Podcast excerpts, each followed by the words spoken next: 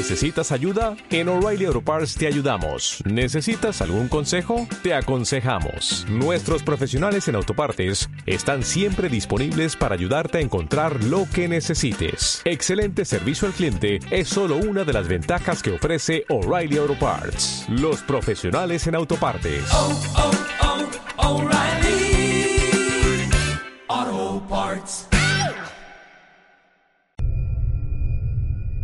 Esta noche en el despertar del cementerio tenemos el placer de charlar con un invitado doblemente especial, puesto que por una parte es el padrino de nuestro programa y además se trata de un nombre iconográfico dentro del mundo de la transcomunicación instrumental o lo que es lo mismo, las psicofonías. Hablo ni más ni menos que de Pedro Amorós, ingeniero informático, presidente de la Sociedad Española de Investigaciones Parapsicológicas, escritor y una auténtica autoridad a nivel mundial dentro de la investigación parafónica. Pedro, ¿qué tal? Muy buenas noches. Hola, muy buenas noches. Es un placer tenerte con todos nosotros en el despertar del cementerio, sobre todo para hablar de un tema que ya hemos hablado en anteriores programas de psicofonías, de transcomunicación, etcétera, y qué mejor que tú para que nos desentrañes un poquito más todos los entresijos que tiene este tema, este tema que además levanta tantas ampollas, tanto interés y tanto, entre comillas, morbo entre todos los oyentes de nuestra radio y hoy te tenemos aquí pues para, para que nos informes un poquito más de todo esto. Eh, la verdad es que la verdad que sí que es verdad que es un tema que, gusta mucho ¿eh? y, y, quizá un poco ese desconocimiento de la gente eh, hace que, el interés sea mucho más cercano. Por eso yo creo que es un acierto abordar este tema en profundidad, o conmigo o con cualquier otro compañero de investigación, vamos, pero es un gran acierto sobre todo porque, porque la audiencia anda un poquito desconcertada y esto siempre es interesante aclararlo. Claro que sí, Pedro. La primera pregunta que te voy a hacer yo creo que te la habrán hecho en un montón de ocasiones en todos los programas donde has participado, donde has sido y bueno, pues es quizás la pregunta de rigor, ¿no? Para contextualizar un poco cómo comenzaste con todos estos temas de transcomunicación, cómo y cuándo y por qué eh, decidiste involucrarte en el estudio de la transcomunicación instrumental. Uf, bueno, pues ya hace muchos años. Yo tenía, vamos a ver, a mí siempre me gustó el misterio, ¿no? Yo recuerdo que cuando era bien pequeño eh, me dormía con un ojo abierto y el otro cerrado para que mi padre no me viese en el sofá de mi casa y antes de irme a la casa y veía bueno pues aquellos programas que hacían ya cuando casi la, tarde estaba echada y empezaba la noche no y bueno pues eran programas de misterio programas absolutamente eh, especiales para mí no eh, yo empecé con eso y eso me picaba el gusanillo un poco, me picaba la curiosidad y y quizá eso fue lo que me motivó un poco pues a introducirme dentro de ese tema. Luego también mi padre eh, tenía y tiene una biblioteca muy, muy extensa sobre muchos temas, pero en, concreto sobre el tema del misterio tenía varios ejemplares muy antiguos. Y bueno, pues yo cogí uno de ellos eh, en el que pues había algún que otro artículo muy curioso acerca eh, de la psicofonía. Claro, hablaban de, una posibilidad de que, bueno, pues había una especie de nave de los muertos que se comunicaba, otros decían que no, que era el canto de los pájaros modificado, otros decían, bueno, en fin, estaba el famosísimo artículo de Fredrik Jürgenson cuando, cuando descubre por casualidad en el año 1959 eh, ese vocablo psicofónico que quizá da como entrada a la primera psicofonía grabada, ¿no? Eh, oficial, eh, por supuesto antes hubo otras, ¿no? Y bueno, pues empecé a leerlo y dije, bueno, esto, esto qué es lo que es, ¿no?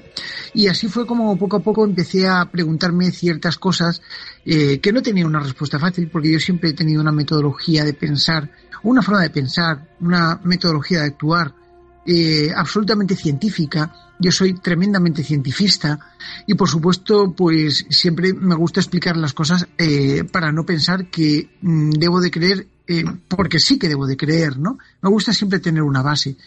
Entonces con el tema de la psicofonía en sí, de la transcomunicación instrumental, pues me di cuenta de que, de que había una base, una base absolutamente física. Y fue eso precisamente lo que me atrajo del tema, que lo podía comprobar yo con mis medios físicos. No tenía que depender de unos estudios de unos, de otros, ni, nada. Sencillamente que yo mismo lo podía hacer.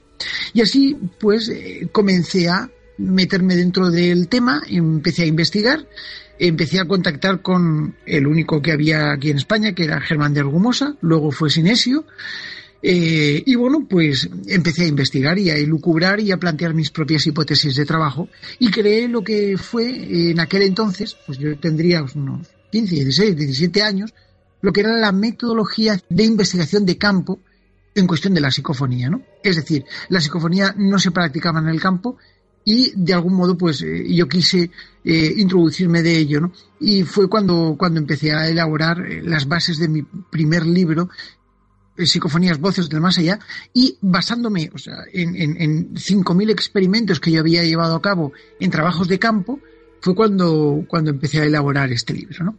Eso fue más o menos el comienzo un poco de mi historia en el mundo de la, de la transcomunicación. Sí, además, Pedro, acabas de nombrar a dos figuras, yo creo que muy representativas de la transcomunicación instrumental en nuestro país, como es Germán de Argumosa y, y Sinesio Darnell, ¿no? Con Sinesio tuviste la suerte además de trabajar, ya desgraciadamente nos dejó hace un par de años, o sí, dos, tres años más o menos, muy poquito, que murió Sinesio Darnell, pero estuviste unos buenos maestros, ¿verdad? Bueno, la verdad es que sí, me hubiera gustado poder disfrutar más de ellos, es cierto. Eh, con Germán de Argumosa, pues eh, no llegué a trabajar mucho, estuvimos haciendo algunas cosas, tuvimos algunas experiencias eh, juntos, pero el, antes, cuando, cuando te hablo de esto, pues Internet no era lo que es ahora, ¿no? Entonces, entonces no era tan, tan accesible la cosa y bueno, pues él luego sufrió un retiro muy importante y esto le apartó mucho del mundo de la investigación, ¿no? Eh, y con Sinesio, pues la verdad es que sí que tuve el placer de, de trabajar durante muchísimos años.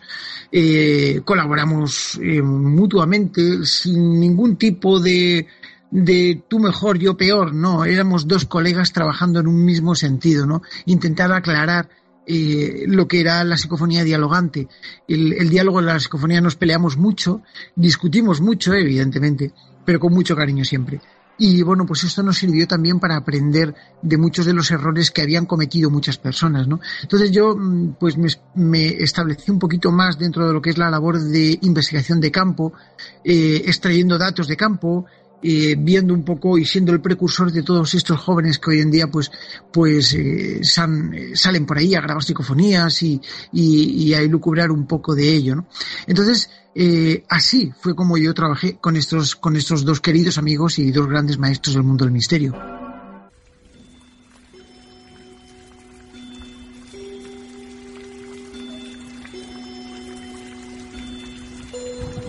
Germán de y Sinesio Darnell se han convertido en grandes figuras de la transcomunicación instrumental española, siendo pioneros en las investigaciones protocolarias y científicas de este fenómeno.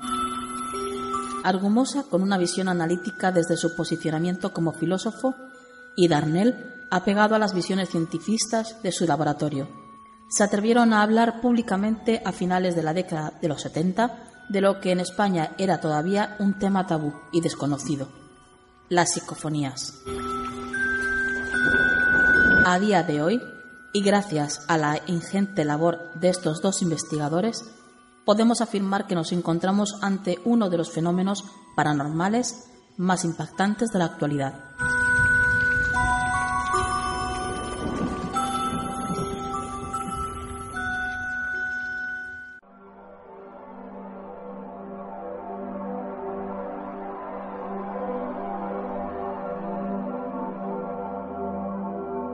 Pedro, mm, la pregunta del millón, ¿qué es para ti, desde un punto de vista personal, qué es para ti una psicofonía? ¿Cómo la puedes definir? Bueno, yo creo que una psicofonía es una voz que rompiendo las normas establecidas desde el punto de vista físico, es capaz de interactuar en nuestro mundo. Ni más ni menos. Es decir, nosotros tenemos una voz que técnicamente no debería de estar y sin embargo aparece. Y cuando digo técnicamente, descarto todo tipo de errores posibles y plausibles conocidos desde el punto de vista técnico electrónico. Esto significa que cuando obtenemos una psicofonía que nos responde nuestro nombre, algo la ha pronunciado. Y lo que quiera que sea, no está en nuestro mundo, por lo menos físico, ¿no? Dimensional. Sí, aquí Pedro es muy interesante lo que acabas de comentar, porque aquí yo creo que entra en cierta forma eh, ese, término que acuñó además Darnell, Silencio Darnell, el término de inteligencia, ¿verdad? Como estos seres son, digamos, estas, estas son seres inteligentes, lo que nos está contestando. Claro, eh, vamos a ver, mm, era evidente cuando se descubre la psicofonía prácticamente en el año 1959 por Friedrich Jürgensen, evidentemente hay años atrás donde hay mucha gente que obtiene voces, eh, llamadas voces electrónicas, pues siempre se parte de un punto de vista, de una premisa, ¿no? Y es que lo que quiera que sea es absolutamente inteligente, si no sería automático. Y, me explico.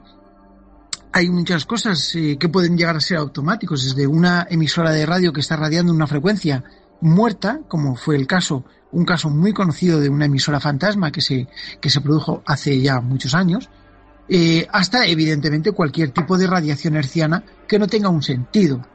Evidentemente puede llegar a producir una alteración eh, física en una bobina de un cabezal grabador de un magnetofón, una radiación herciana, es decir, una onda de radio, claro que sí, y puede entrar por un defecto, pero evidentemente nunca responderá a nuestra pregunta o nunca nos llamará eh, por, por, nuestro nombre. En este caso, bueno, pues a mí se me han dirigido multitud de veces con, como Pedro, ¿no? Entonces, ¿qué es lo que eh, hay ahí que me responde coherentemente a mis preguntas? ¿Y por qué me llaman Pedro? ¿Es que acaso lo saben? Con lo cual es evidente eh, pensar que si este tipo de voces psicofónicas se dirigen a nosotros con una lógica, con una inteligencia, es que son inteligentes. Es lógico. Sí, desde luego. Sí, sí. Pedro, ¿qué hipótesis barajas hoy en día como posible causa de esta fenomenología paranormal, de esta fenomenología parafónica? Porque además en, tu libro Voces del Más Allá, eh, tengo un libro, es un libro de cabecera muy recomendable para la gente que quiera un poco eh, saber más sobre este, sobre este fenómeno. Tienes una, una teoría que a mí siempre me ha llamado mucho la atención y que tú además has sabido plasmar muy bien con palabras, que es la hipótesis de la transformación energética sonora. quizás, quizás esta hipótesis, Pedro, esté, esté relacionada, pues sea el origen o la causa del fenómeno de transcomunicación instrumental. Bueno, bueno, bueno, bueno. Vamos a ver. Eh, yo creo que has puesto justo el dedo en el punto más importante de lo que estoy investigando últimamente en todos estos años.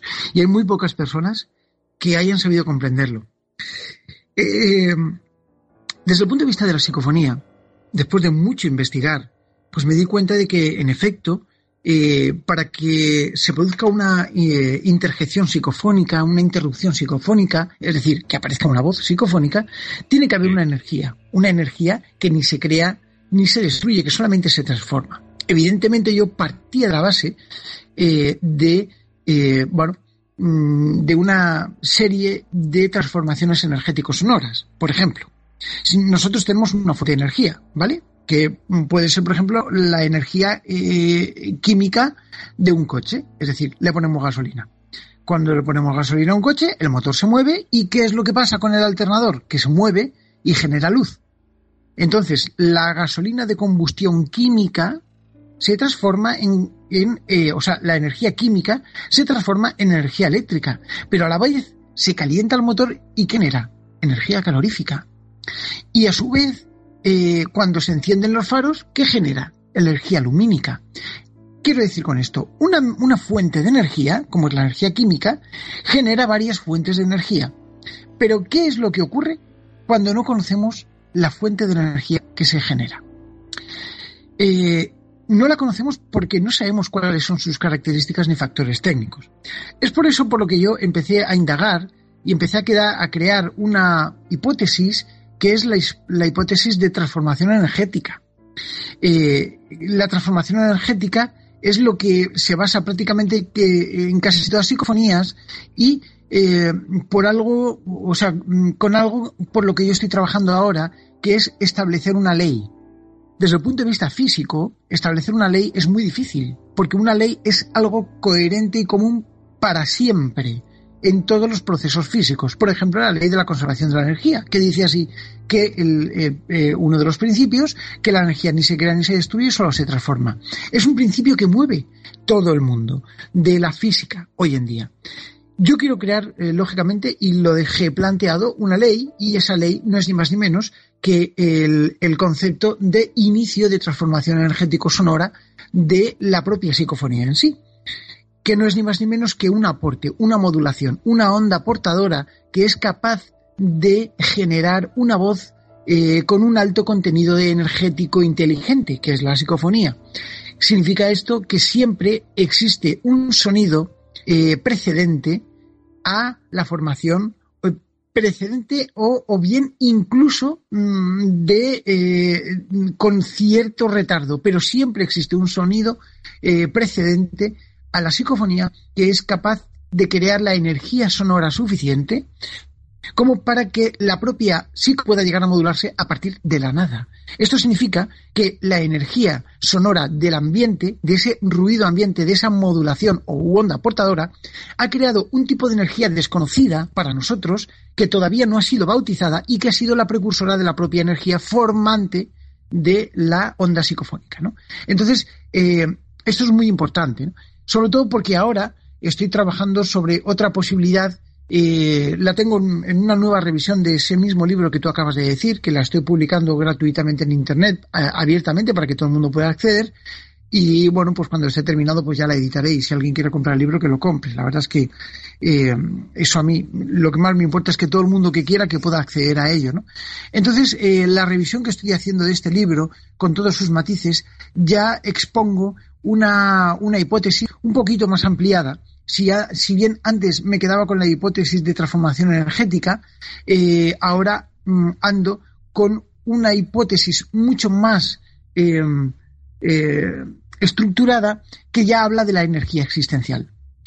Y lo vamos a dejar ahí porque, lógicamente, para, para hablarte de la energía existencial necesitaríamos varios, varios, varios programas, ¿no?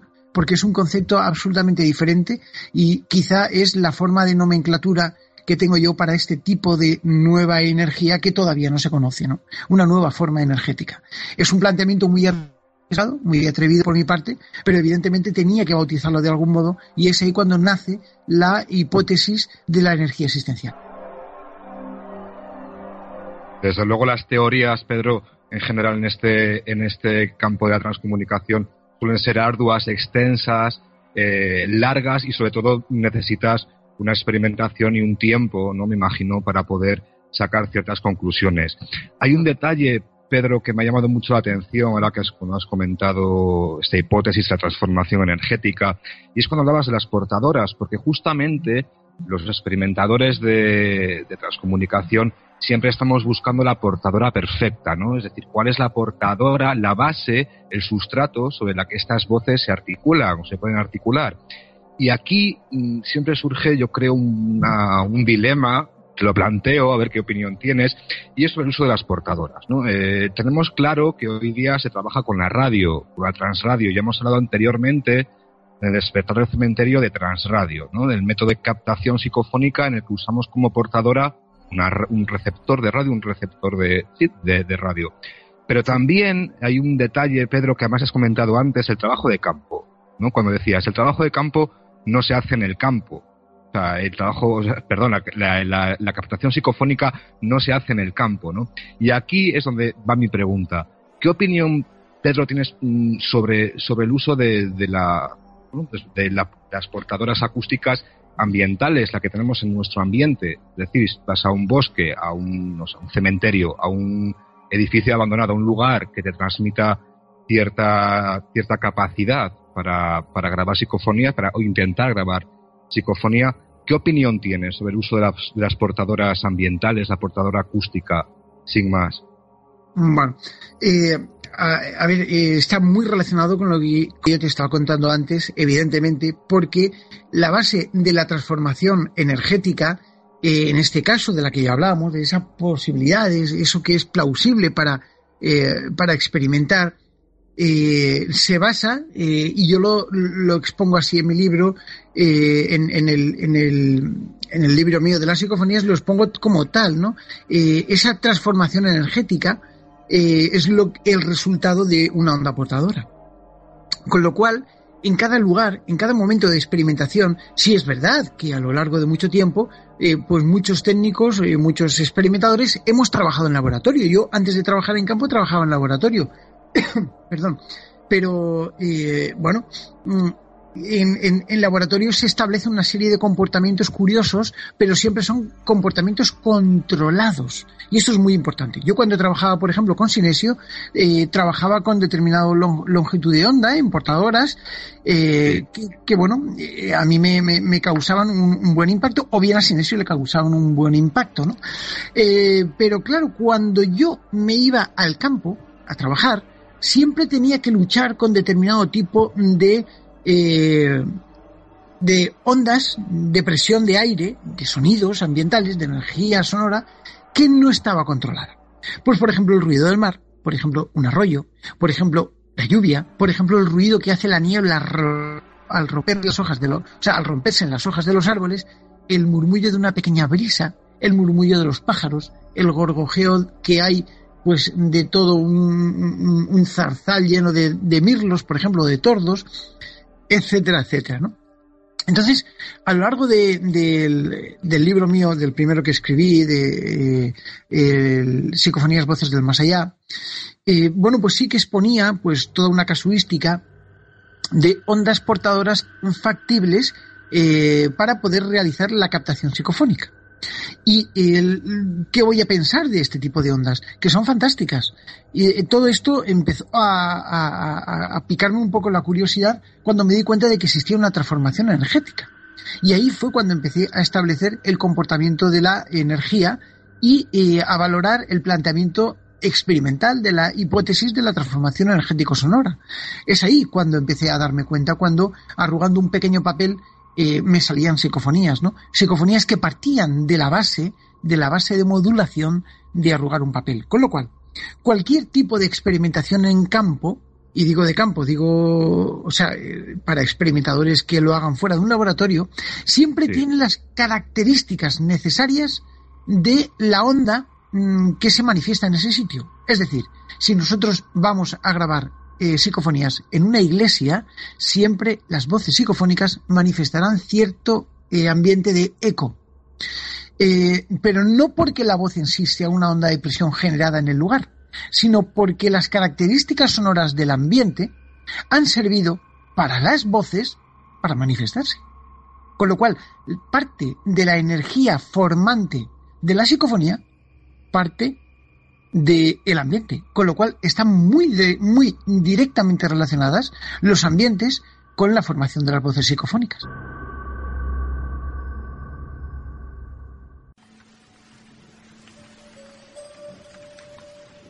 El mundo de la transcomunicación instrumental se ha visto envuelto constantemente por infinidad de teorías que hasta el día de hoy no han podido ser esclarecidas completamente por la ciencia.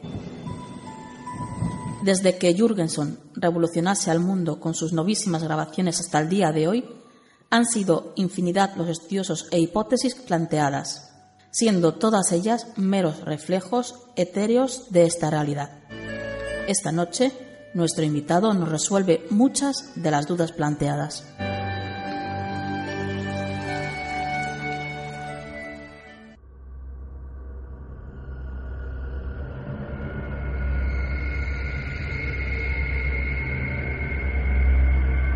En su día elaboraste unas tablas eh, en base a estadística en la que sacabas ciertas conclusiones respecto al número de o al número y la calidad de estos registros y hacías digamos una pequeña relación con fenómenos atmosféricos lunares incluso el propio horario dependiendo del día de la, de la etapa del día en la que nos encontremos etcétera ¿Tienes alguna evidencia a este respecto? Porque a mí es algo que realmente cuando leí tu libro me llamó poderosamente la atención, ¿no? Cómo sacabas una base estadística eh, respecto pues, a estos factores, ¿no? Respecto a eh, el clima, de, factores lunares, atmosféricos, etcétera.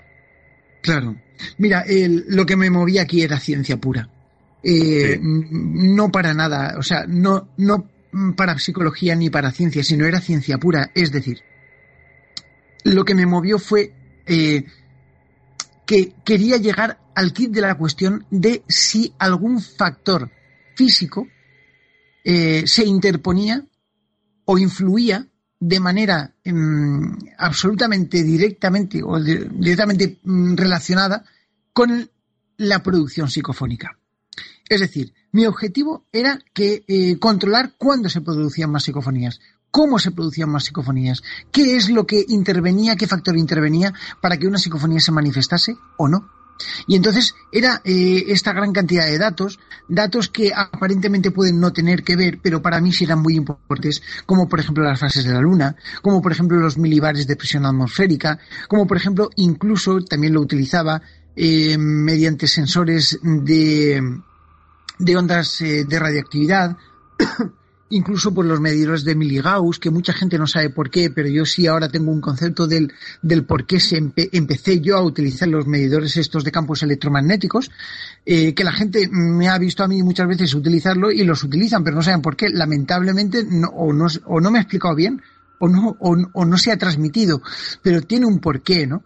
Entonces, eh, todo este tipo de datos son eh, muy importantes a la hora de establecer una casuística psicofónica, porque al fin y al cabo lo que, lo que tiene que movernos es avanzar en este nivel. Es muy bonito y, se lo pasa uno muy bien cogiendo un magnetofón y largándose a una casa abandonada a grabar psicofonías. Qué bien, me lo paso muy bien. Pero ¿para qué sirve eso? Si no tenemos un soporte eh, o un estudio o un planteamiento hipotético experimental que poder cotejar con otros colegas, no sirve absolutamente de nada. Eh, sirve solamente como experiencia personal egoísta de, bueno, egoísta entre comillas, de haber captado pues una psicofonía, qué bien me lo he pasado y tal, muy bien, fantástico, pero, pero vamos a ver, ¿qué características tiene esa voz? Eh, ¿En base a qué las has medido, no? Lo que yo quise hacer con el libro mío de las psicofonías es un punto de partida, un punto de partida donde muchos colegas eh, basan y basaron y basamos nuestras investigaciones en una serie de premisas coherentes entre unos y otros para saber cuándo tipificar que una voz está obtenida en, eh, en cierto lugar, para saber si se trata de una voz grupal, para saber si se trata de una voz modulada, para saber si se trata de una voz acompañante, etcétera, etcétera, etcétera, ¿no? Entonces, eh, lo primero que tenemos que hacer para poder distinguir eh, lo que es una habladuría de un estudio metodológico es precisamente eso, establecer factores y criterios de formación, transformación, génesis, etcétera, etcétera. Totalmente de acuerdo, Pedro, con todo lo que acabas de comentar, porque muchas veces yo creo que precisamente esa falta quizás de, mm, bueno, de un protocolo, de, de un guion, de una estructuración a la hora de captar estas voces psicofónicas, es lo que hace que en cierta forma muchas veces se nos trate un poco como de, de medio locos, ¿no? De que, bueno, es que este está escuchando voces donde yo no escucho nada, donde seguramente no haya nada, ¿no? Entonces, justamente lo que acabas de comentar, este, este dar un, una, no voy a decir un cientificismo, porque quizás no se pueda explicar con, desde un punto de vista científico, pero sí que dar una seriedad y un contexto a todos estos temas es lo que nos hace quizás eh, no tener más razón ni menos, pero sí que mm, poder defendernos mejor, ¿no? Eh, Totalmente. Pedro, pero todos sabemos que no es en absolutamente, vamos, no hace falta ir a lugares lúgubres, tétricos, etcétera, para registrar estas voces. Eh, principalmente porque hoy en día, como ya hemos dicho, eh, se trabaja en un ambiente controlado y controlable y sobre todo por el método de, transradio. Pero, Pedro, ¿crees que la presencia de lugares donde ha habido una abundante carga psíquica tiene algo que ver con la mayor captación de estos registros plafónicos? Indudablemente que sí. Indudablemente que sí. Vamos a ver. Una en, la Sociedad Española de Investigaciones Parapsicológicas, que es la organización que yo dirijo dentro de lo que es el aspecto de investigación, eh, te puedo decir que muchas veces hemos, hemos probado eh, lo que es el efecto, el efecto psicológico, ¿no? Eh, no tenemos que olvidar una cosa. El factor mm, de la transcomunicación instrumental en sí eh, es un factor eh, que pertenece al campo de la parapsicología. Es decir, eh, que el resultado puede ser objetivamente modificable con el estado mental o subconsciente del paciente, ¿no? En este caso, de la persona, del sujeto, del experimentador, como queramos llamarle. es evidente entonces pensar que sí que existe una relación directa entre la psicología de la persona y el momento de investigación. Pero es que yo lo he podido comprobar, ¿no? Es decir, no es simplemente teoría pura sino forma parte de uno de esos eh, paradigmas controlados que eh, podemos de alguna manera demostrar a la hora de enfrentarnos al fenómeno psicofónico. Es decir, afecta directamente, es directamente proporcional eh, la cantidad, la carga psicofónica al estado psicológico alterado del paciente, del experimentador, del que graba la psicofonía o del testigo que está allí, ¿no? ¿Qué significa esto? Que en el momento donde tú mm, te vas, o sea, en el momento en el que tú te vas a una casa encantada, perdón, un cementerio, un, un campo, un lugar de batalla y demás, es posible que el factor psicofónico esté presente de por sí. Sin embargo, existen características y existen indicios eh, que nos hacen pensar que este valor eh, de manifestación psicofónica se ve incrementado poderosamente por el hecho de que una persona experimente miedo, inseguridad, eh, estrés, nerviosismo, en definitiva, que tenga un estado alterado de conciencia.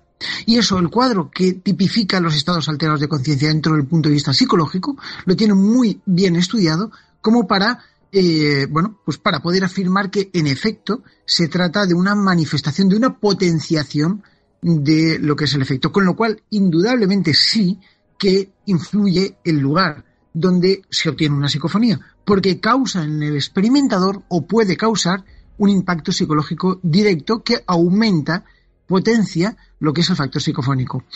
Demostrado queda, y por mi parte así lo hice, cuando en determinado lugar eh, recuerdo que llevé a varios investigadores eh, en un lugar, un lugar lúgubre, un lugar eh, absolutamente lleno de misterio y demás, y aquello, bueno, pues empezaron a grabarse al principio una serie de psicofonías con un impacto, con una potencia, con una forma, etcétera, etcétera. Poco a poco, en el redundar del tiempo, cuando íbamos varias veces a ese sitio, cuando fuimos, al final eh, en las últimas veces ya prácticamente no se producían interjecciones psicofónicas, es decir, intromisiones. Eh, ¿Qué significa esto? ¿Que lo que quiera que sea ya no formaba parte? No, posiblemente fuera que eh, el factor miedo, inseguridad, empezó a disminuir poco a poco y la gente iba tomando confianza, hasta el punto en el que se movían por allí, abrían las puertas, las ventanas, se daban una vuelta, los que fumaban se iban a fumar un cigarro por ahí, no pasaba nada, no había nerviosismo, no había bajaban de intensidad, bajaban de número y bajaban de manifestación, lo cual no quiere decir a que, la psicofonía sea mm, producida por ese estado alterado de conciencia, pero sí, evidentemente, se llega a potenciar con ese estado alterado de conciencia. Estás escuchando El despertar del cementerio, una nueva forma de compartir el misterio.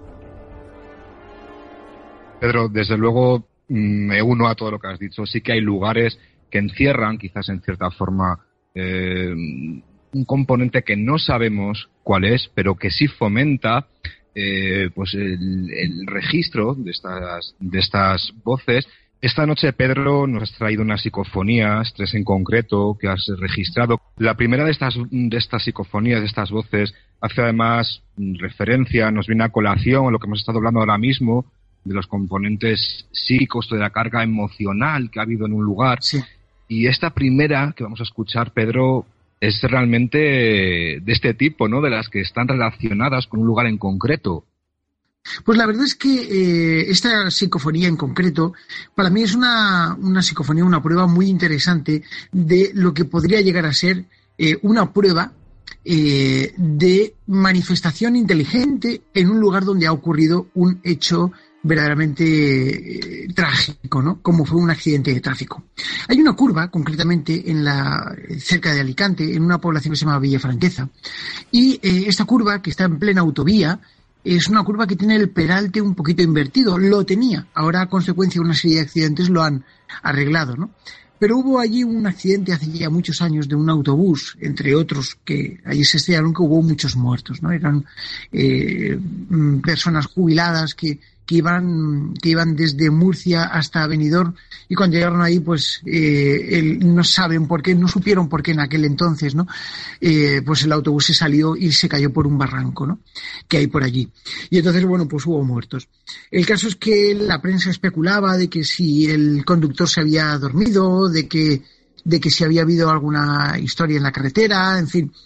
Eh, yo pues me trasladé con un sistema de trasradio que estaba experimentando en ese momento hasta el lugar eh, y em, eh, daba una serie de impactos de ondas de radiofrecuencia donde no se oía nada, pero en estas eh, en este esta radiofrecuencia lo que hacía era que abría un canal, ¿no? es una metodología de experimentación que yo estaba utilizando, ¿no? Y en ese momento, pues no se me ocurrió otra cosa que pensar por qué ocurrió este accidente, porque era el dilema que la prensa manejaba en aquel entonces, ¿no? bueno, la psicofonía no tardó en aparecer y aparece una clara voz que dice defecto de autobús.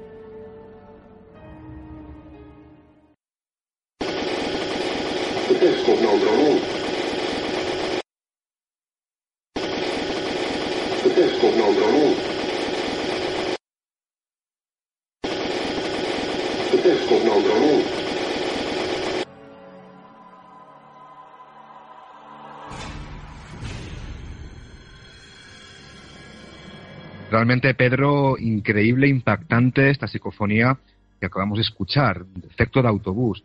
Eh, es, es, curioso, ¿no, Pedro? Como muchas veces estas inteligencias hacen referencia ya no solamente al lugar en concreto en el que nos estamos, de ahí como alguna vez he comentado que tienen una visión espaciotemporal, de, de, saben en qué lugar en concreto está situado y además saben detalles ya más insignificantes, de hecho, detalles físicos, ¿no? Pues si puedes llevar una chaqueta de color verde, te dicen, el de la chaqueta verde, ¿no? O sea, que tienen una capacidad, en cierta forma, eh, visual y, tienen conocimiento, saben perfectamente, desde luego, eh, lo, lo, que, lo que estamos haciendo y en dónde estamos, ¿no? Yo te pregunto, Pedro, ¿qué relación existe entre la Ouija, la fantasmogénesis, entre fenómenos poltergeist, los llamados fenómenos concomitantes o de concomitancia con el fenómeno de la transcomunicación instrumental? ¿Tiene algo que ver? ¿Hay algún, hay algún nexo entre toda esta amalgama de fenomenología paranormal? Bueno, claro, por supuesto que sí, coexisten. Y eso fue precisamente una psicofonía que yo capté hace muchos años, que yo preguntaba cuál era el origen de las psicofonías y apareció una palabra coexisten. Bueno, y efectivamente, coexisten todos estos fenómenos. Es decir, la relación que tienen es una relación simbiótica muy cercana. Unos a otros, coexisten entre ellos. La, posibilidad de existencia forma parte entre unos y otros y están relacionados eh, tanto física como eh, casuísticamente. Por lo tanto, necesariamente tenemos que pensar que todo este tipo de fenómenos poltergeist, fantasmogenia, eh, todo esto está relacionado en un mismo, en, un mismo, posiblemente en un mismo génesis, en un mismo origen, ¿no? Y quizá eh, la pregunta, la, respuesta concreta es que coexisten. Todos los investigadores, experimentadores de estos temas llegan a un punto, a una conclusión muchas veces, y es que estas inteligencias contestan a nuestras preguntas, eh, en cierta forma son caprichosas, es decir, se graban, se obtienen, se hacen notar, se presentan cuando quieren cuando buenamente las apetece, ¿no? En muchas ocasiones yo, yo, yo he notado cómo nos contestan, pues, que no quiero grabar, que hoy no, que me dejes, vayas, etcétera. Bien, en esta psicofonía que nos hace a continuación Pedro, yo creo que tiene que ver algo también de este estilo, no ese capricho que ellos, es, ellas tienen, entre ellas entre comillas, por supuesto, tienen a la hora de manifestarse. Sí, sí, la verdad es que sí. Bueno, eh, tienes toda la razón del mundo y es así, ¿no? Eh, hay muchas veces en los que este tipo de voces se muestran un poquito caprichosas. Y es verdad que a lo mejor es que también todavía tienen cierto recelo humano por ahí pendiente, quién sabe, ¿no? Mm, pero lo cierto en todo esto es que los resultados que obtenemos así lo apuntan, ¿no? Concretamente esta psicofonía es curiosa. Eh, yo la obtuve mediante el sistema de, transradio y yo creo que también, en cierto modo, interactúan para que eh, desde el punto de vista técnico exista una muy buena relación. ¿no? Concretamente esta voz eh, dice así, hoy no hay radio, poco trabajo. Bueno, eh, a ver radio en el argot del radioaficionado es que hay propagación. lo digo porque soy radioaficionado, ¿no? entonces, cuando, cuando en el argot del radioaficionado dices hoy no hay radio, significa que eh, no existe propagación ambiental para que las ondas portadoras hercianas puedan viajar. Hoy no hay radio. La característica de la psicofonía en cuestión, esta psicofonía en cuestión, es que se obtuvo lógicamente en un lugar sin ningún tipo de, conexión externa, eh, absolutamente aislado desde el punto de vista herciano, eh, es decir, de las ondas de radio, y desde luego eh, que esta eh, grabación tiene la pauta psicofónica concreta como para poder afirmar que se trata de una relación directa entre dos voces distintas. La de hoy no hay radio y la de poco trabajo que hace argumento a la primera parte. ¿no? Con lo cual aquí tenemos esta voz. Quizá nos da mm, pie a pensar que se puede llegar a tratar una manifestación que quiere advertirnos de que hoy no hay radio, poco trabajo.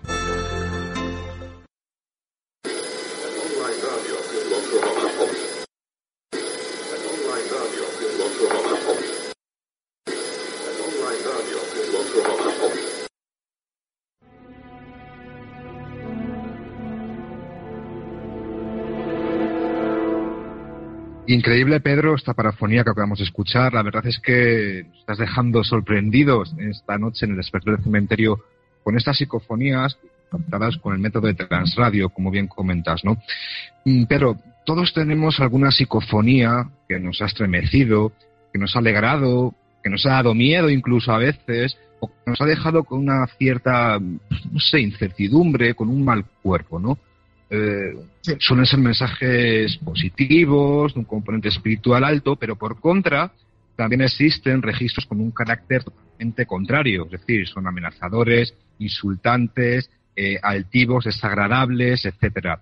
Eh, es importante, Pedro, yo creo, esta, esta psicología de las voces, ¿no? Como tenemos voces, como repito, muy afables, muy amigables, muy abiertas, muy receptivas, ahora desgrabadas, y cómo hay otras muchas que bueno, son más amenazantes, amenazadoras. Pedro, ¿cuál ha sido la psicofonía que más te ha impactado? Bueno, eh, yo tengo muchas psicofonías, he tenido muchísimas. Tengo un registro, un archivo de, voces pues de unas setenta y tantas mil. La verdad es que son muchas miles eh, clasificadas mm, y hay muchas que no recuerdo. Y fíjate que siempre eh, he dicho que me acuerdo hasta de la última psicofonía, pero son muchas, ¿no? Quiero decir con ello que que hay grabaciones que me han impactado mucho en su momento y ahora pues no me impactan tanto. Pero si tuviera que destacar una, yo me quedaría con dos, concretamente. Con una que yo estaba en mi estudio aquí, donde estoy ahora, bueno, pues conecté los aparatos y demás y una voz me dijo, hola Pedro, estoy muerto, dime por qué causa crees que estoy muerto, ¿no? Y la verdad es que me impactó tanto que, que bueno, pues la recuerdo un poco en ese momento como yo terminé, cerré y me fui, sin saber qué decirle, ¿no? Porque lo que sí que sabía es que lo que quiera que sea estaba aquí mirándome, ¿no? Y, efectivamente. Y luego tengo otra, otra grabación en la que se manifiestan unos rugidos muy extraños que poco a poco se van transformando en palabras, ¿no? Entonces, claro, es impactante. Como, como poco, esa psicofonía es impactante. Sí, aparte Pedro, es curioso porque muchas veces estas inteligencias se, bueno, se autodenominan como fallecidas. Y lo más curioso, a mí al menos me ha pasado en alguna ocasión, es que en las que llamamos voces interrelacionadas, son digamos que tienen un diálogo entre ellas, ¿verdad? Eh, Como eh, eh, muchas veces la psicofonía A, o sea, tenemos A y B, dos, dos diferentes, dos inteligencias diferentes, hace alusión a la B como fallecida, es decir, como si la A, la psicofonía que habla, que este momento está, está haciendo una afirmación sobre otra, estuviese viva o no estuviese fallecida, ¿no? Esto a mí al menos me ha ocurrido alguna vez y, es impactante, ¿no? Como muchas veces se denominan como, como fallecidas, como muertos. Bueno, eh, sí, es verdad. Lo que ocurre es que, eh, a ver, ellos, ellos eh, siempre que se han manifestado entre ellos, se interrelacionan, y esto es verdad, que cuando ocurre, cuando ocurre esto, cuando tienes una, una psicofonía de voces interrelacionadas, son voces que hablan entre ellos. Pero yo creo que saben de sobra que para nosotros están muertos, o que pueden estar muertos, pero para ellos bajo ningún concepto. Pero bajo ningún concepto. Es decir, ellos eh, parten de la premisa de que nosotros nos equivocamos cuando les llamamos muertos. Y esto es una cosa que, a mí se me ha repetido hasta la saciedad. De hecho, una de las psicofonías que tenemos, que hemos preparado, es precisamente esa, ¿no? Cuando eh, yo pregunto, o sea, yo recuerdo eh, que, bueno, estaba yo en, el estudio y, pedí, como en muchas otras ocasiones, que me dieran un mensaje desde su mundo, ¿no? Pero esta vez yo recuerdo que dije, mm, ¿podéis darme un mensaje desde el mundo de los muertos? Y aparece la voz, esta que, vamos a escuchar, aparece la voz que me dice en inglés, Why say dead? ¿Por qué nos llamas muertos? Y la verdad es que es impactante poder escucharla. Si os apetece, vamos a escucharla. Why Side Dead.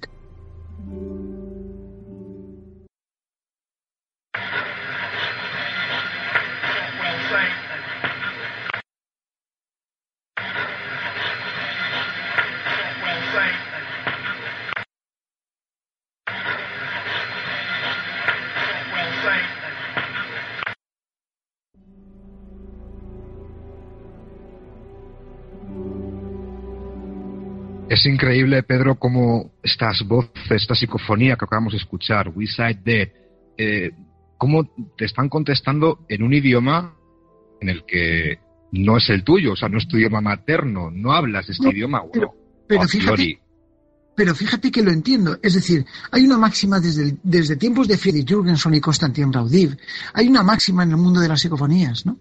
Eh, y es que una psicofonía siempre se expresa en un idioma que tú entiendes, o que por lo menos vas a entender. Solamente podría decir una cosa. O sea, porque yo he obtenido psicofonías en latín, he obtenido psicofonías en valenciano, en castellano, en inglés, en francés, en alemán, en italiano, en un montón de idiomas, ¿no? Pero siempre he, logrado entender qué es lo que, lo que se dice, ¿no? Recuerdo incluso una interjección que obtuve en un templo maya, de una de las pirámides, en el castillo de Cuculcán, precisamente en, Centroamérica, en México, ¿no? concretamente, ¿no? Me parece que esto era en Uxmal, en en el templo del adivino. Entonces, eh, allí esa interjección yo no supe interpretarla, ¿no? Eh, pero cuando se lo enseñé a los oriundos, es decir, los que hablaban la lengua maya, decían que en maya significa una especie de saludo. Es como si dijeran, hola, ¿qué pasa? ¿no? Algo así cosa que yo no entendí. Es la única vez que yo he podido grabar una psicofonía en una lengua o idioma que no he podido interpretar. Es curioso, vamos. Pedro, mm, te voy a pedir que te mojes, no te quiero poner en un compromiso, pero te voy a pedir que te mojes respecto a una psicofonía muy, muy famosa, muy conocida, sobre todo en España, que es la psicofonía, dicen, más importante de la historia, más impactante, ¿Qué opinión, Pedro, tiene esta psicofonía? ¿Qué, ¿Qué, nos puedes decir desde tu punto de vista tan desarrollado, desde un punto de vista científico tan desarrollado y con tantos años a tus espaldas en el tema de la transcomunicación instrumental? Claro. Bueno, eh, en primer lugar, mm, no está bien que comentemos eh, detalles ni positivos ni peyorativos de lo que podría ser una psicofonía o una grabación de un colega, eso eh, ni qué decir tiene. Sin embargo, pues también es lógico que tenga que atender pues a una serie de comentarios y así lo voy a exponer, ¿no? O sea, estamos hablando de una grabación que se hizo hace muchísimos años eh, por, por, un querido amigo y además un maestro que era Germán de Argumosa, una persona que evidentemente eh, sabía muy bien qué es lo que se hacía cuando estaba obteniendo una grabación de este tipo. De hecho, fue el introductor de la psicofonía en España, ¿no? Eh, sin embargo, mm, tenemos que redimirnos a que en un momento dado eh, es muy probable que pudiera cometerse un error de grabación No quiero decir que lo que se grabó no fuera de origen paranormal, pero para mí no es una psicofonía. Una psicofonía se forma con una serie de características distintas. La palabra psicofonía y parafonía es una eh, cosa absolutamente similar. Sin embargo, desde el punto de vista lógico, etimológico, se acuñó el concepto de psicofonía, concretamente ese tipo de voces paranormales. Solo que nosotros pues hemos intentado asociarlo, castellanizarlo y decir parafonía por su origen paranormal. Absolutamente aceptado y desde luego pues está ahí, ¿no? Sin embargo, la gente conoce el tema, el término psicofonía en lugar de parafonía, ¿no? Es por es por ese motivo por lo que para mí, en este momento, yo reconocería esa grabación como una parafonía, no como una psicofonía. Porque la psicofonía sabemos lo que es. Es una transformación energética de las voces que tienen como resultado una expresión inteligente y que se queda registrada, ¿no? Yo tengo varias grabaciones paranormales, podríamos llamarles parafonías, eh, que, bueno, de algún modo interjeccionan en el lugar, en el momento y que se expresan ante nosotros. Como por ejemplo recuerdo las que grabé en el colegio de agosto, prefiero quedar con los grados del sitio, lo que me ha ocurrido no es ahí dentro. Bien, ese tipo de voces son voces expresivas, voces que tienen tono y timbre y que conservan la grabación como si se hubiera eh, producido allí.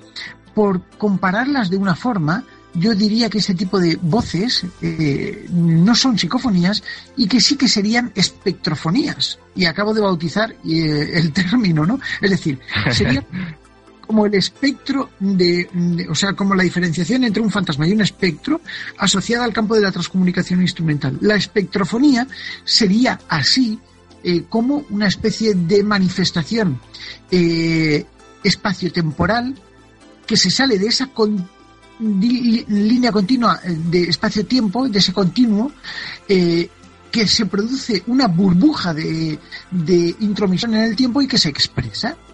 por ejemplo, la famosa llorona de los castillos, la mujer que se aparece por. Es decir, los espectros asociados al mundo de lo paranormal y la psicofonía desde el punto de eh, las voces paranormales en, en, un, en un ambiente de grabación. Con lo cual yo creo que esta psicofonía, concretamente, o esta grabación que se hace pasar por la psicofonía más eh, escalofriante del mundo, pues puede ser una grabación súper increíble, ¿no? Pero desde luego no es una psicofonía. Formaría parte de esa eh, espectrofonía, por llamarlo de alguna manera. No, me has dejado, Pedro, anodado con este nuevo término, espectrofonía, y desde aquí me uno además a lo que acabas de comentar, ¿no? Nosotros no somos jueces para juzgar el trabajo, la investigación de otras personas y mucho menos de personas pues que lamentablemente ya han fallecido. Pero bueno, esta psicofonía en concreto de Germán Argumosa, que es archiconocida, pues bueno, quizás por esa, esa facilidad eh, que tiene a la hora de reconocerse, ¿no? Todo el mundo en general ha escuchado, pues bueno, también está más propensa a ser juzgada o a ser analizada, ¿no? Juzgada siempre entre comillas. Eh, Pedro, como hombre de ciencia que eres, mm, ¿por qué crees que el mundo científico, intelectual, no se interesa, no, no, se motiva a investigar este tipo de, de, fenómenos, de fenomenología? ¿Crees que existe algún interés oculto que no interesa desvelar? No, no, no, no, no, no, para nada. Vamos a ver. Eh, la parapsicología no es ciencia. Para que se produzca la ciencia se necesita una coherencia, una, una prueba de datos, es decir, un valor inductivo experimental. Se necesita una serie de, pautas de comportamiento que se llama el término científico, ¿no? Eh, es decir, el concepto científico. El, eh, ese método científico de experimentación. ¿no? Nosotros lo intentamos seguirlo eh, absolutamente a pies juntillas, pero no podemos olvidar una cosa. Los factores que establecen eh, o que se establecen en el momento de una experimentación son distintos. Al ser distintos no pueden ser reproducidos y al no poder ser reproducidos no podemos estudiar cuál es la metodología de formación, ni, por supuesto, de comparación. Los resultados que podamos obtener eh, en una experimentación aquí y allí son distintos. Y es por ello por lo que no se puede, no tiene un rigor científico eh, comparable a otro tipo de, cosas eh, o de causas, ¿no? Lógicamente esto, en conjunción con la cantidad de fauna, entre comillas, y en negrita, que aparece en muchos programas de televisión, de radio y que se autodenominan parapsicólogos, pues evidentemente hace que la ciencia quiera separar de lo que puede ser un eh, espectro perturbador de su imagen a lo que es un grupo de pirados que dicen que pueden ver y cazar fantasmas con un embudo y una palangana. Eh, esto es lo que yo creo mm, que sí que hacen eh, desde el punto de vista científico y que sí que debe de ser así. Es decir, yo no comprendo cuando sale algún alucinado por ahí diciendo que es capaz de, bueno, pues eso, de cazar un espíritu con una palangana y un embudo, y, bueno, y, que lo comparen con un parapsicólogo, ¿no? Entonces, claro, está detractando, está denigrando, está rompiendo lo que son años de trabajo, años de estudio y eh, evidentemente mm, una está creando un, punto de partida distinto e irreal a lo que es el verdadero trabajo de un parapsicólogo. Es como si el perturbado, eh, bueno, eh, en lugar de ser estudiado por un psiquiatra, fuera él el que estudiara al psiquiatra, ¿no? Eh, por, por, utilizar un símil algo comparativo para que nos estudiemos. Es por ello por lo que creo que la ciencia eh, se manifiesta para que no se compare la paraciencia con una ciencia. Y los que estudiamos esto desde un punto de vista serio, no queremos que sea ciencia, porque sabemos cuál es el principio científico y sabemos cuál es la limitación científica. No, yo no quiero que la parapsicología sea ciencia. La, parapsicología es una paraciencia que tiene un método de estudio distinto y hay cosas que se engloban dentro de lo que es la parapsicología que la ciencia no puede comprender porque no tiene términos para explicar, como por ejemplo la psicofonía. Pese a eso, es muy sencillo, desde el punto de vista científico, echar por tierra cualquier teoría trascendental, desde la existencia del mismísimo Dios hasta la existencia del mismísimo diablo. Esto se podría echar eh, por tierra eh, con la ciencia, ¿no? Incluso eh, cuando pues desarrollamos eh, posiblemente pues algunas hipótesis como las, las establecidas eh, con, con a partir de las investigaciones expuestas por el acelerador de partículas donde bueno pues se busca incluso hasta la partícula Dios no entonces tenemos que, que pensar que la física de supercuerdas, que la física cuántica y que toda esta física experimental teórica, teórica, teórica, ni más ni menos, puede llegar a establecer la existencia de determinado tipo de cosas que no tengan una demostración física palpable y que eh, se muevan en nuestras condiciones dimensionales conocidas. Pero eso no quita para que a la hora de experimentar con un fantasma, con una psicofonía, con una aparición, con un fenómeno Ouija, el origen demostrado de la psicofonía en sí, del eh, fenómeno, del fantasma, de la imagen, pueda no tener un sustento científico, que es lo que se suele producir. Con lo cual yo defiendo el, tema de que no consideren a la parapsicología como ciencia, porque la parapsicología no puede ser tomada eh, como, como, como ciencia porque no se regula por el método científico. Para ello existe el método paracientífico de investigación, que es tan válido como el método científico, pero desde un punto de vista completamente diferente y con factores fundamentales asociados a ese comportamiento.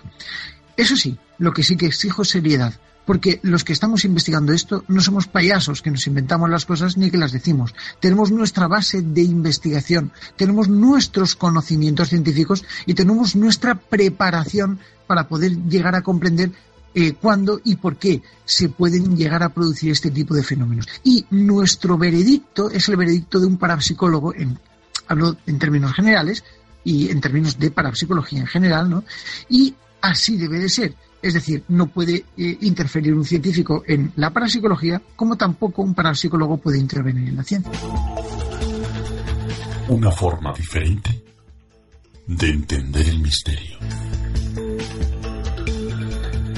Interesantísimo, Pedro, lo que nos acabas de comentar. Y este nuevo también, hoy tenemos un día en el que estamos sacando nuevos, nuevos términos, hoy el método para, paracientífico, ¿no?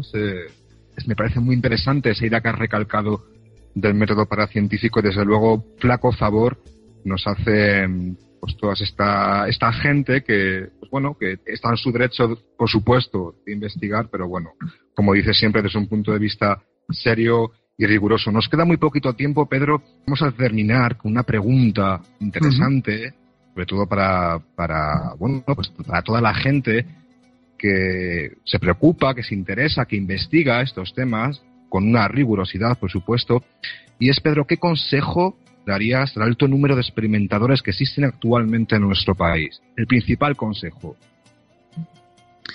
Bueno, eh, yo me quedaría con una, con una cosa, ser coherentes.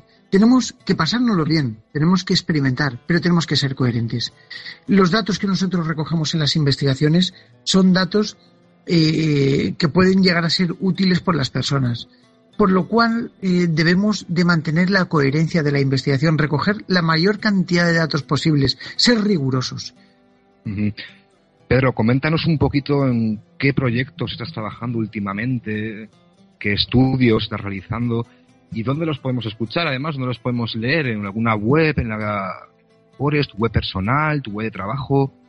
Sí, bueno, pues mi página personal es pedroamolos.com y a través del Facebook pues pueden seguir un poquito mi, mi trayectoria por ahí de por dónde voy. La verdad es que no tengo mucho tiempo de responder, pero bueno, siempre intento un poquito estar ahí, ¿no? Eh, bueno, es, es, la forma en la que se me puede seguir. Eh, por otro lado, mmm, sí que tengo algunos proyectos, lógicamente, pues eh, estoy un poco expectativo ante, ante mi último libro, el, el, séptimo ancestro, que es una novela de misterio, de acción, de enigmas, que de alguna manera pone un poco de manifiesto a través de novela, fíjate, novela, y eso que yo soy ensayista, pues un ensayo camuflado, un ensayo a través del tiempo que se estudia pues como una cosa plausible del por qué estamos aquí, de cómo somos y demás, ¿no? Una novela preciosa y que me están llegando unas críticas estupendas, ¿no? Eh, al respecto, ¿no? Luego, pues también mmm, tengo algunos proyectos interesantes eh, desde el punto de vista periodístico, eh, con, eh, con, con, mi penúltimo libro, La Guía de la España Misteriosa, eh, que bueno, que posiblemente, pues, a lo mejor algún día, pues, se pueda ver por ahí por, por televisión, cosa que, que espero que, que, ocurra dentro de poco, ¿no? Y por supuesto, dentro del mundo de la investigación, pues, como siempre, y llevo ya mucho tiempo dedicado a el estudio de la radiofrecuencia, de determinado tipo de comportamiento con altísimas frecuencias de radiación, ¿no? Y por eh, estudiando lo que es la, la, la, transcomunicación en todo su sentido instrumental a través de radiofrecuencia y de muy alta frecuencia. ¿no? Eh, quiero decir con esto eh, que englobo el fenómeno de la fantasmogénesis y de la manifestación espectral en conjunción con la psicofonía. Eso es más o menos por donde voy un poquito investigando. ¿no? Y con algún que otro proyecto por ahí, pues siempre pues eh, un poquito en marcha. ¿no? Pero eso forma parte un poco de, de los miles de proyectos que tiene una persona inquieta como yo. El séptimo ancestro, tu novela de Pedro Amorós, que esperaremos que caiga en nuestras manos y que seguro que será un, un gran trabajo como todos los que has hecho, Pedro. Pedro Amorós, muchísimas gracias por estar esta noche en el despertar del cementerio. Sabes que esta es tu casa, sabes que te tenemos aquí para lo que necesites y de verdad, muchísimas gracias. Para mí ha sido un reto además hablar hoy contigo y de verdad mil gracias a ti y a todo el equipo además que tenemos por aquí por detrás, a Edu, a Nuria, y nada, pues hasta la próxima, Pedro, y esperamos tus trabajos, vamos, como agua de mayo, incipientemente.